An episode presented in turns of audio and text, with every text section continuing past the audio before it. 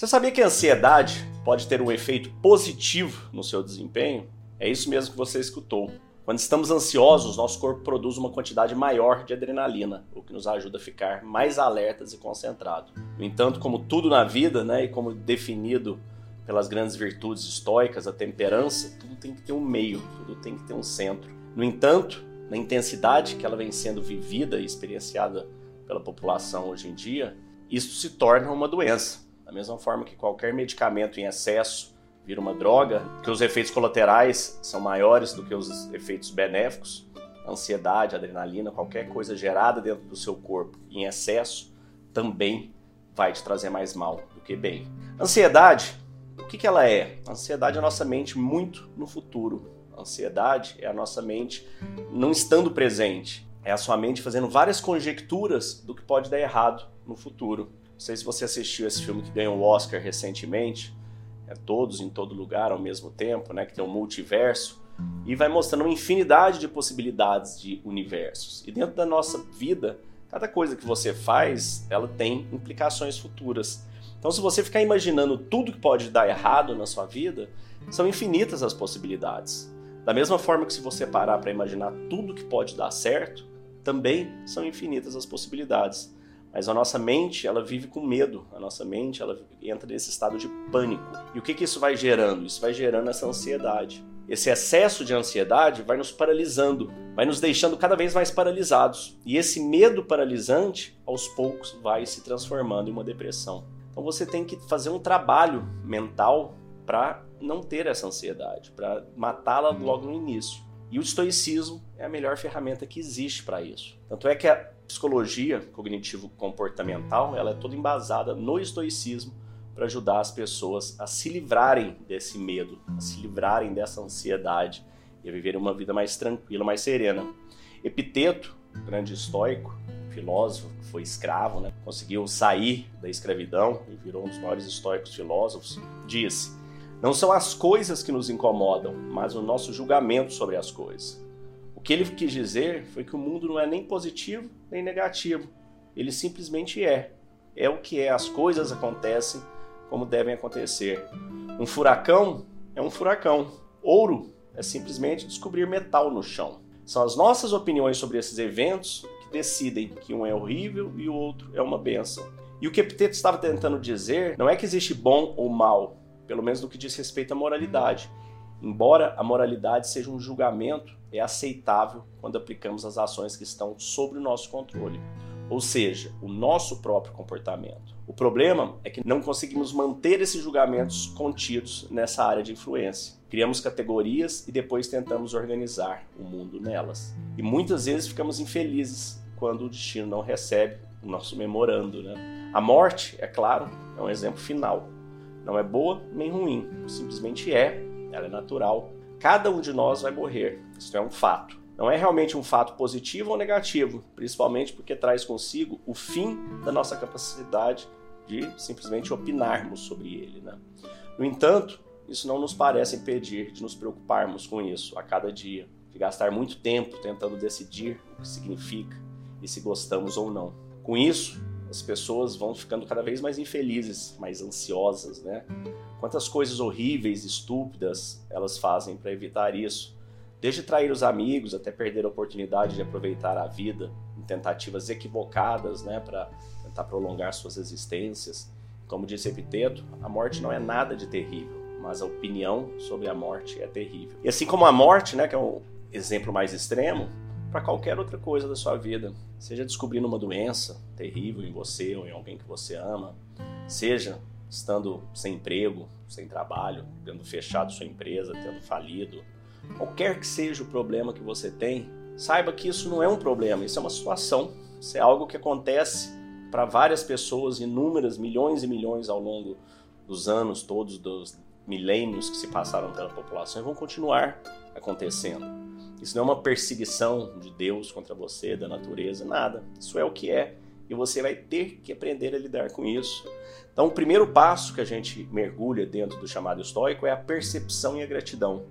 É a gente entender que qualquer que seja a dificuldade que você tenha, o primeiro passo para ela é você aceitá-la.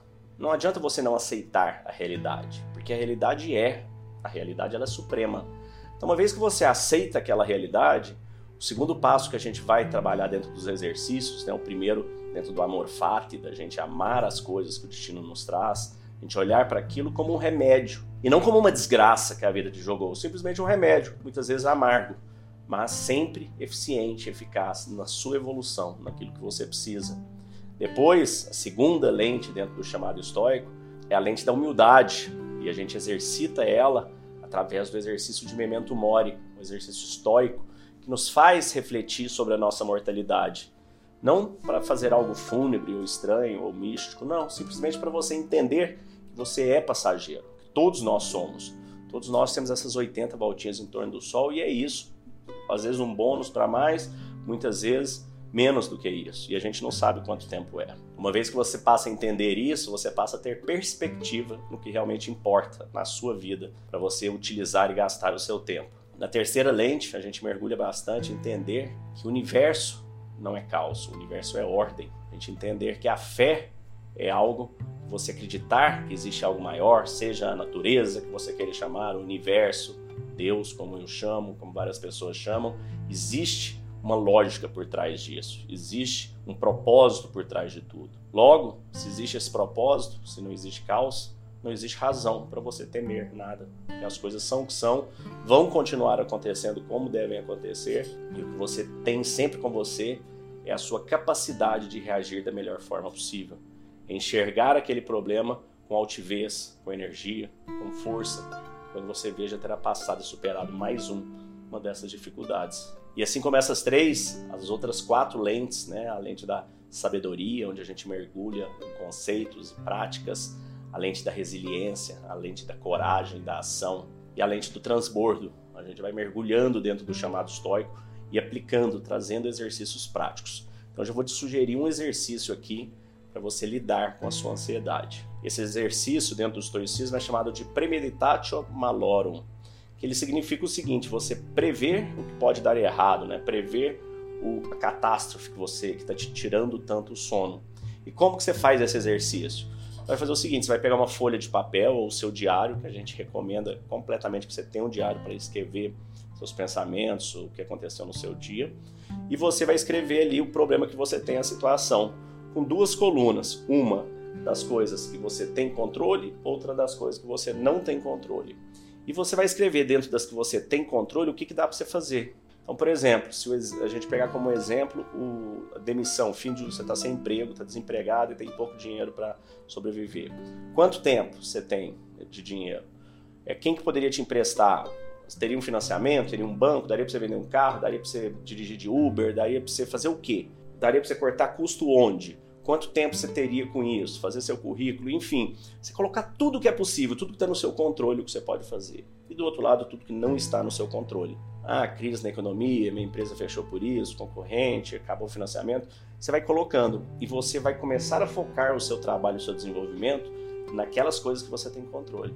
Vai dar o seu melhor e vai tirar essa angústia. E toda vez que vier esse pensamento que você botar, ah, eu tô sem dinheiro, para, opa, peraí, tem alguma coisa para me acrescentar no plano? Se tiver, vai lá e acrescenta. Se não tiver, não aceite esse pensamento. Exclua ele. Não, tá anotado, tô fazendo o meu melhor, é isso. Não deixa ele ficar o dia inteiro te angustiando. Porque quando você não anota e não faz o plano, toda hora você acha que tem pontas soltas, pontas perdidas. A partir do momento que você anota, você vai lá e vai entender que isso é, já está adereçado, você já colocou ali. Se acontecer aquilo, se der o problema, né? às vezes você vai fazer esse exercício antes, quando você está inseguro quanto à sua empresa, ao seu emprego, quando você está inseguro, inseguro quanto ao seu relacionamento, quando você está inseguro, inseguro com relação a, passar num concurso, né, num vestibular ou em qualquer que seja a situação de vida que você está. Liste o que está dentro do seu controle e o que não está dentro do seu controle. Foque 100% da sua energia no que está no seu controle. Liste as ações que você precisa fazer e vá atrás dela. E tire a angústia. A angústia, a ansiedade não te ajudam em nada, elas simplesmente te atrapalham. Como eu disse no início do texto, pouco de ansiedade ajuda, mas é só aquele tanto te faz né, mover, sair da letargia e iniciar seu trabalho. Da mesma forma que vem aquela adrenalina, se um tigre aparecer na sua frente, porque você precisa correr, aquela adrenalina faz o sangue para as pernas para você correr. É, ansiedade em poucos níveis, em poucos momentos, ela te faz sair da inércia. A partir daí, se livre dela e foque no que você deve fazer. E para se aprofundar um pouco mais em como colocar tudo isso em prática, te convido a vir conhecer chamado estoico. Te desejo um dia de abundância e paz. Fique com Deus. É, meu nome é Danilo, eu sou de Santos, São Paulo. E antes de iniciar as imersões das sete lentes, eu tinha uma grande dificuldade de realizar algumas metas, alguns planejamentos que eu tinha colocado para mim. E eu não sabia por que, que eu não conseguia realizar. Aí depois das imersões, utilizando algumas ferramentas que lá foram ensinadas, eu consegui visualizar melhor e saber por que, que eu não estava conseguindo realizar. Léo Simão, estou aqui para te agradecer, agradecer por ter aparecido na minha vida, por eu ter encontrado o Instagram Meditação Estoica, por ter participado da imersão de sete lentes da transformação e também estou passando por um momento delicado. estou com um familiar doente e o estoicismo está me confortando, está trazendo palavras onde eu posso lidar melhor com a situação. Queria deixar registrado aqui a minha extrema satisfação uh, pelo curso para mim foi, foi algo transformador. A partir dele, eu acredito que eu me tornei outra pessoa. Ah, meu nome é Cleiton Godoy, tenho 42 anos, moro aqui em Brasília. É, tive a oportunidade de fazer a imersão né, com o Léo. A imersão foi assim, foi onde eu me encontrei mesmo, né? Assim, as práticas que, que são realizadas na imersão é, foram de encontro com aquilo que eu buscava há anos em terapia, por exemplo